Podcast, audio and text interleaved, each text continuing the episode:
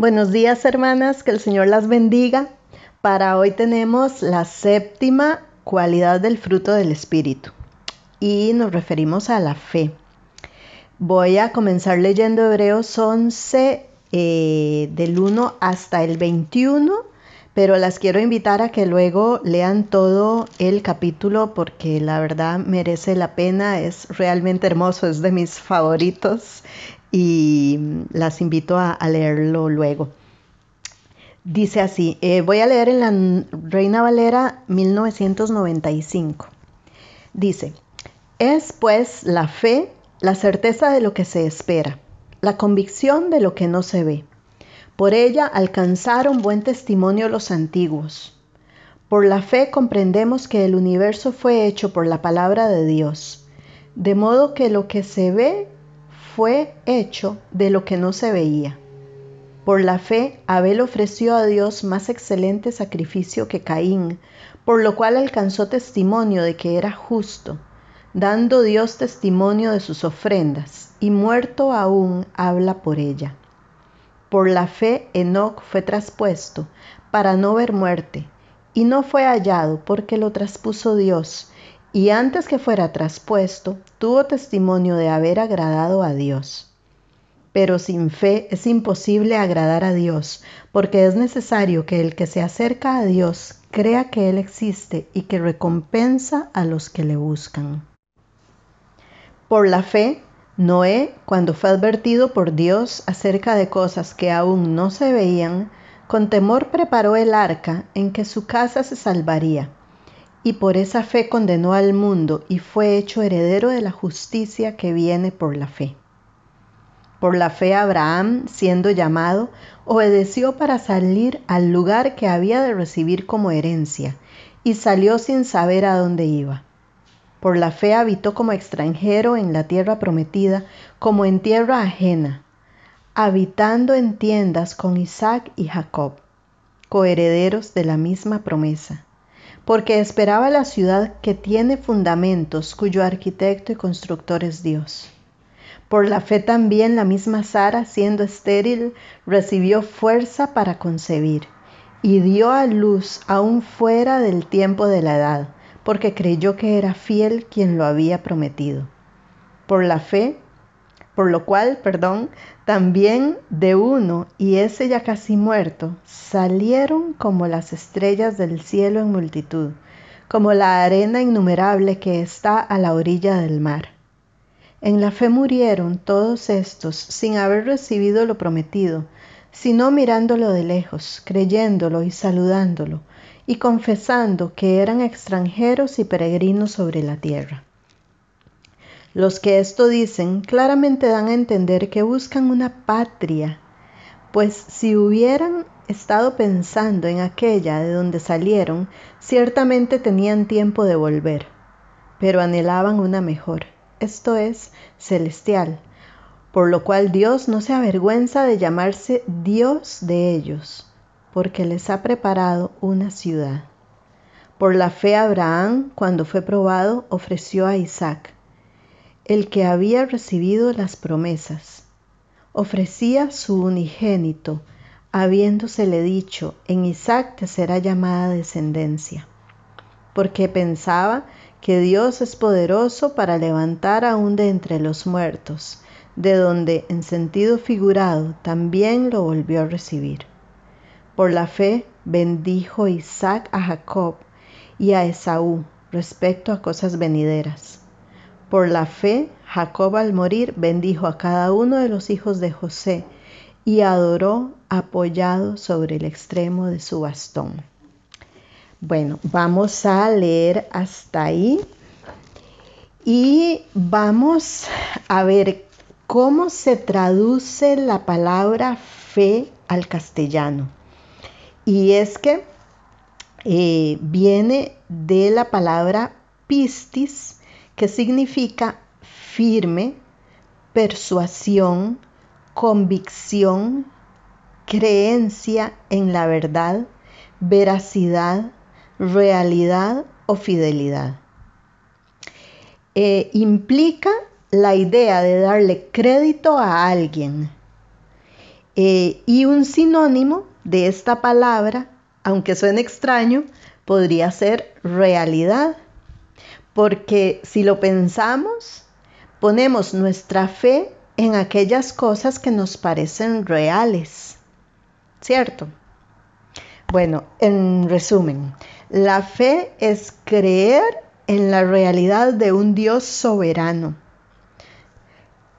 Recordemos que esta séptima cualidad del fruto del Espíritu no se refiere a la fe por la cual somos salvos.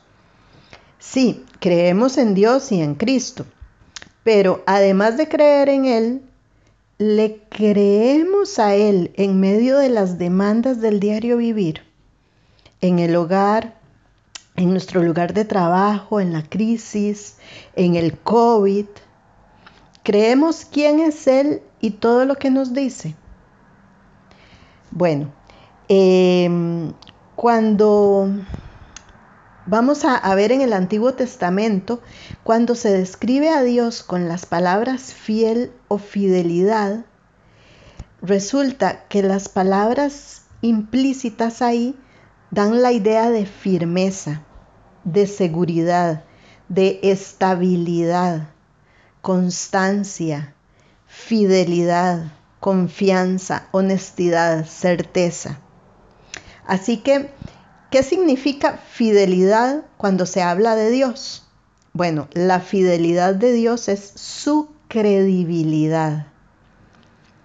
Em, si vemos nuevamente la definición de fe, ¿verdad? En cuanto a persuasión, convicción, creencia. Eh, la fe del creyente es creer en la credibilidad de Dios. No sé si me doy a entender con, con esta relación, pero la fe es descansar en su seguridad estar persuadidas y persuadidos de la honestidad de Dios, confiar en su realidad, ser ganadas por su veracidad. Es estar seguras y seguros de que Él es seguro y creer que merece la pena creer en Él. En Éxodo 34, 5 y 6 vemos a Moisés diciendo, el Señor, el Dios de compasión y misericordia. Em, en la mm, nueva traducción viviente dice, dice el Señor, soy lento para enojarme y estoy lleno de amor inagotable y fidelidad. Eh, el Señor es grande. Y mm, la reina Valera dice, y Jehová descendió en la nube y estuvo allí con Moisés, proclamando el nombre de Jehová. Y pasando Jehová por delante de él, proclamó, Jehová, Jehová, fuerte, misericordioso, piadoso, tardo para la ira, grande en misericordia y verdad y la palabra que se traduce como grande significa abundante, en exceso, grande. Y se refiere tanto a la calidad como a la cantidad. Por lo tanto, la fidelidad que estamos a punto de descubrir en Dios no se aplica a sus hijos en pequeña medida, sino que es mucho más abundante de lo que podemos entender o de lo que podemos pedir. Eh, Dios nos ha dicho que Él es fiel y se basa en tres características fundamentales. Uno, Él es seguro, verdadero y permanente, como todo lo que se relaciona con Él. Por ejemplo, su palabra existe, su palabra es verdad y su palabra permanece para siempre. Dios no podría ser fiel sin ser seguro, porque debemos depender de Él. Dios no podría ser fiel sin ser verdad, porque Él debe ser confiable. Y Dios no podría ser fiel sin permanecer, porque debe persistir.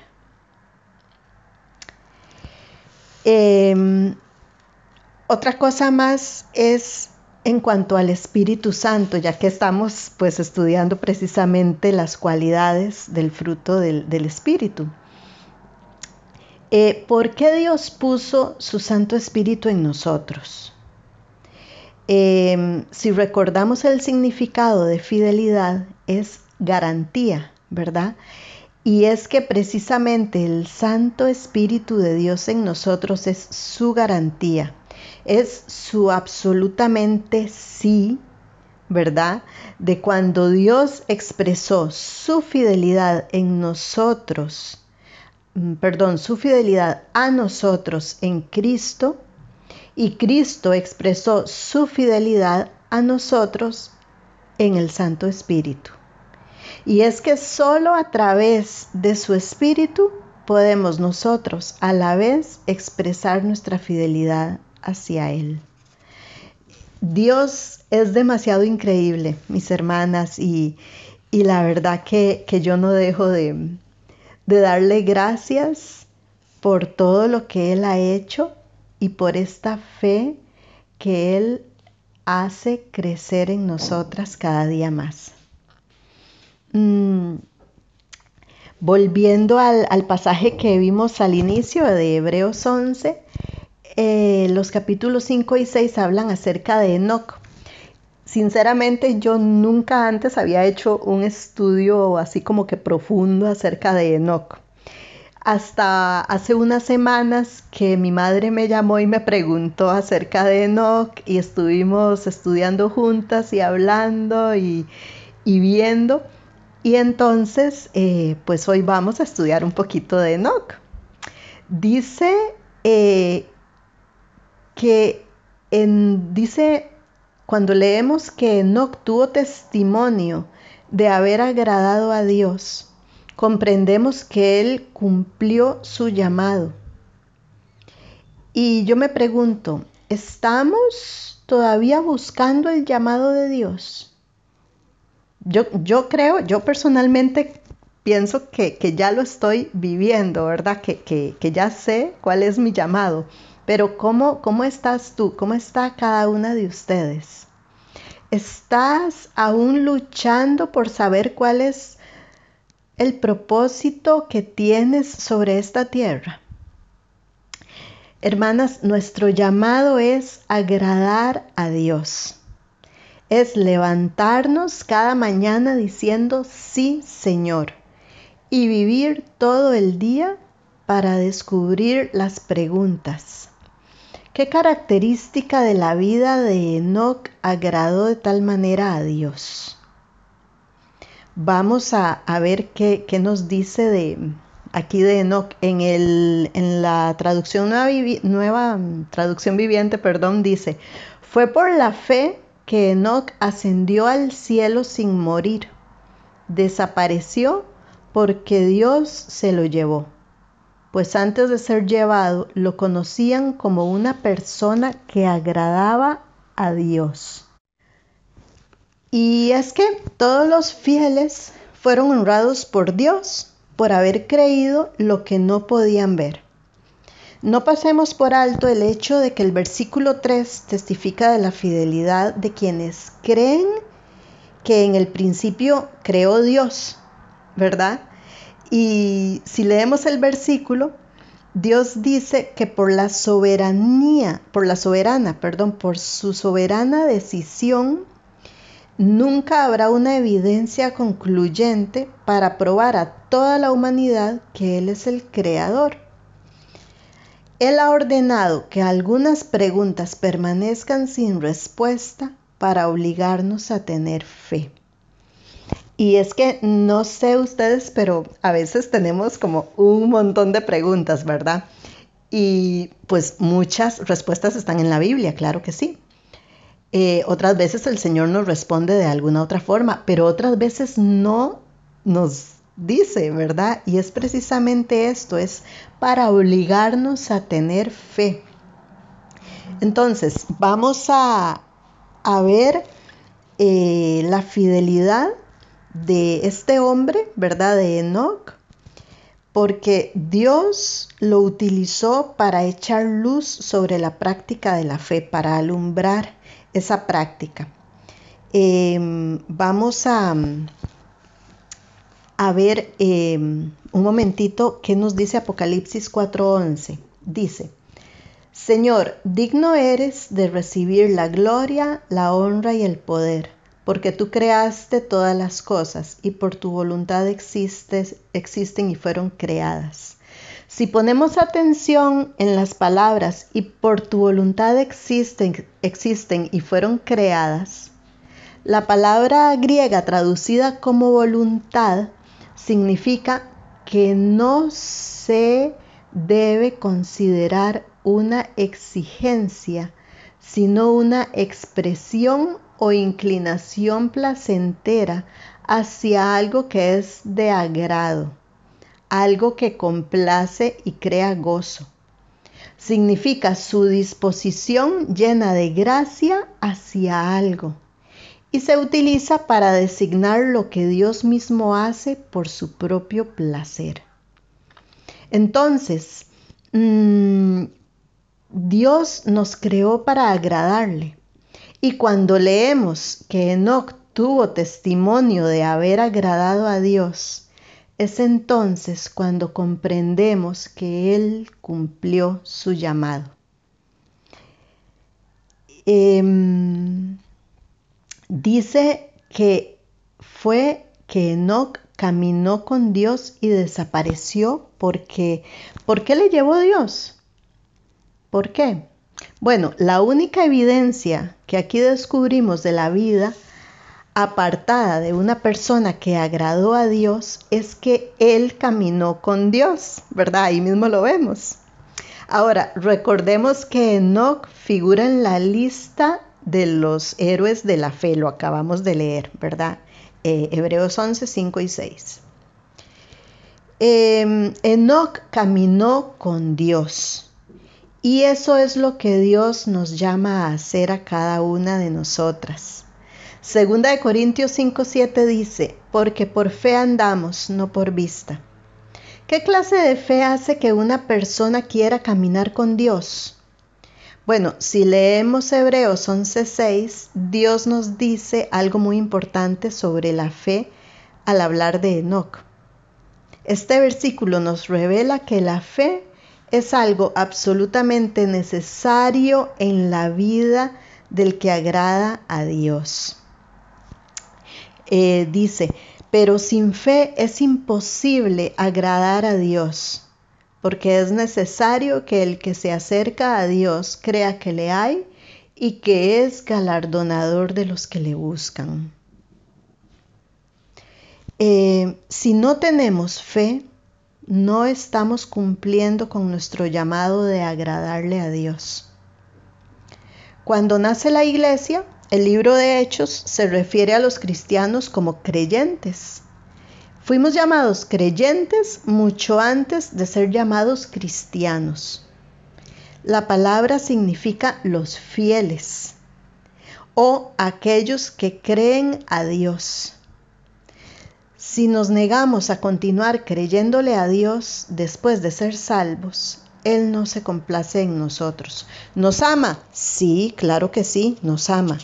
¿Se complace en nosotros? Pues no. Si no le creemos, no se complace. Em, y es que Hebreos 6, eh, el pasaje nos exige que creamos que hay un Dios o que Dios existe. Debemos creer que Dios vive. Después dice que debemos creer que Él es galardonador de quienes lo buscan. ¿Alguna vez se ha cansado de estar subido en la montaña rusa de la fe?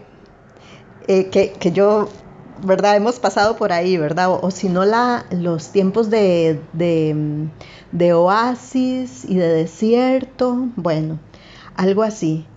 Y, y, a veces es cansado, ¿verdad? Porque sentimos que no salimos de esa montaña rusa que estamos siempre sube y baja, sube y baja, ¿verdad? O, mucho tiempo en el desierto, ¿verdad?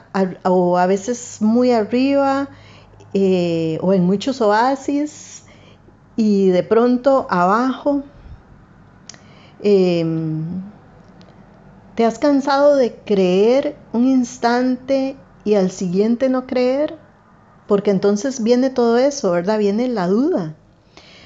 Podemos ejercitar nuestra fe en Dios en una de dos maneras. Una nos deja en manos de los constantes altibajos de la vida. La otra es la clave de una fe firme. La manera de bajar de la montaña rusa para comenzar a caminar con Dios y practicar una fe que no puede ser conmovida está en el Salmo 6.2. Vamos a ver qué dice. Perdón, hermanas, es el Salmo 62.2. Entonces dice, solamente Él es mi roca y mi salvación, es es mi refugio, no resbalaré mucho. Y es que todo creyente se encuentra en una de estas dos, dos categorías, ¿verdad? Y según la respuesta que hayas dado a la pregunta es si estás basando tu fe en lo que Dios hace o en lo que Dios es. La fe basada en lo que Dios hace es cuando la persona que tiene esta clase de fe responde al lema de yo creo a Dios mientras haga lo que le pido. Esta clase de fe está basada en la medida en que Dios responde a sus oraciones. Esa fe depende de los resultados y es impulsada por la vista. La fe en lo que Dios hace es un boleto a una montaña rusa que sube a la colina en los momentos en que la actividad de Dios es obvia y cae con rapidez cuando Dios parece inactivo y el proceso nunca se detiene. ¿Qué tiene de malo basar nuestra fe en las obras de Dios, en lo que está haciendo? ¿No son maravillosas sus obras según su palabra? Por supuesto que sí. En Isaías 55 del 8 al 9 dice, porque mis pensamientos no son vuestros pensamientos, ni vuestros caminos mis caminos, dice Jehová. Como son más altos los cielos que la tierra, así son mis caminos más altos que vuestros caminos, y mis pensamientos más que vuestros pensamientos. ¿Qué sucede entonces en esos momentos en que Dios no obra según nuestras peticiones o según nuestras expectativas? ¿Qué sucede cuando Dios obviamente permite que su ser amado enfermo de cáncer lo glorifique a Él siendo restaurado en el cielo y no en la tierra? ¿Qué sucede con su fe cuando un niño muere? Si su fe está basada en lo que Dios hace, usted va camino al descenso más aterrador de la vida.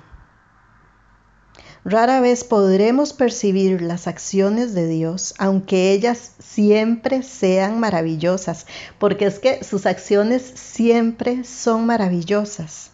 Y estar en esa montaña rusa no nos permite verlas. Están, mm, las acciones de Dios están más allá de nuestro entendimiento terrenal. En los momentos en que Él parece inactivo, quizá esté haciendo mucho más que en ningún otro momento. No sé si alguna vez se han puesto a pensar en eso, ¿verdad? Que tal vez para nosotros parezca que no está pasando nada, pero puede ser todo lo contrario.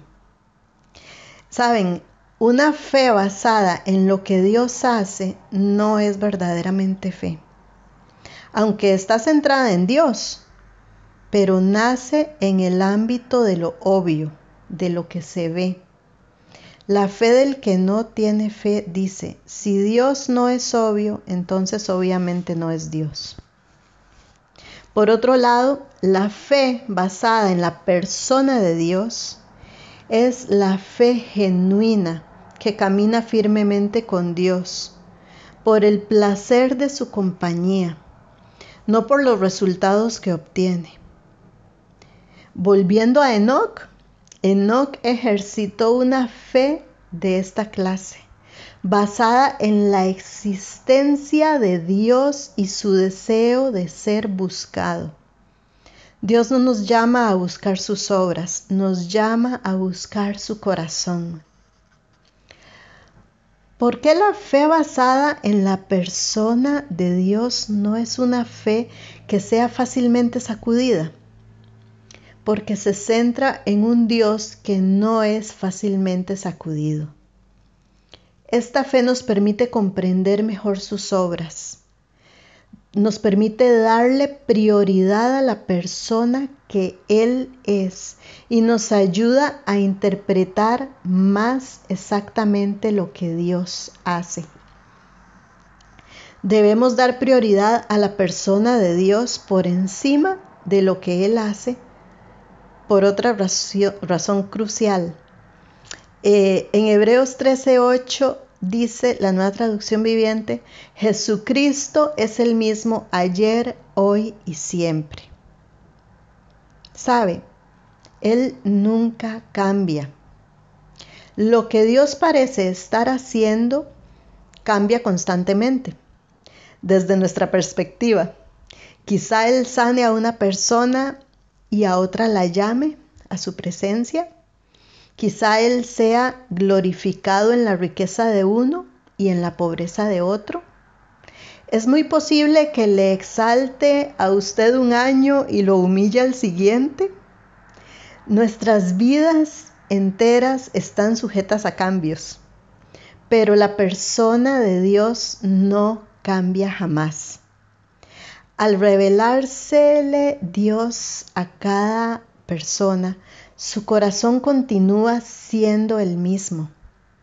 En medio de una sociedad en que lo único con lo que se puede contar es que no se puede contar con nada, ¿verdad? Porque eso aprendemos. Dios es nuestra garantía. Su fidelidad brota de quién es Él. Para complacerlo, nuestra fe debe seguir el mismo camino. Me sería imposible recordar la cantidad de veces que, he sobrevivido gracias a mi limitado, ¿verdad? Porque todavía es limitado entendimiento de quién es Dios. Pero aún en mis limitaciones como humana, ¿verdad? este conocimiento de quién es Él es lo que me ha ayudado a sobrevivir a sacar la mano de, ese ahogamiento en el que a veces me he sentido muchísimas veces y, y sentir que Él agarra mi mano y me saca de ahí. En momentos en que no podía comprender lo que Él estaba haciendo o por qué había permitido algunas experiencias dolorosas en mi vida o por qué había permitido eh, la muerte de Sophie pude seguir adelante con estas palabras. Dios, no entiendo por qué estás haciendo esto, pero sé que a diferencia de mí tus acciones nunca dejan de ser coherentes con tu corazón. Y sé que tu corazón es amoroso, bueno y fiel. De alguna manera, en algún sentido, todas estas cosas son para mi bien si puedo conocerte mejor a través de esto, será todo para el bien que necesito. Y eso es algo que me ayuda siempre y que nos debe ayudar siempre, hermanas. Si esto que no entendemos nos puede ayudar a conocerlo mejor a Él, es justo lo que necesitamos porque todas las cosas ayudan a bien a quienes aman a Dios. Para concluir, quizá usted se pregunte, pero ¿qué tiene de malo esperar que Dios se mueva en alguna manera obvio? Mis queridas hermanas, si solo pudiéramos comprender que una fe basada en quién es Dios es su persona, lo deja a Él en completa libertad para mostrarnos lo que puede hacer. Entonces es más bien una cuestión de enfoque. Los motivos correctos son una invitación a que se produzcan los milagros reales. Que el Señor las bendiga y para la próxima semana vamos a concluir con, con este estudio de la fe. Un abrazo mis hermanas, bendiciones.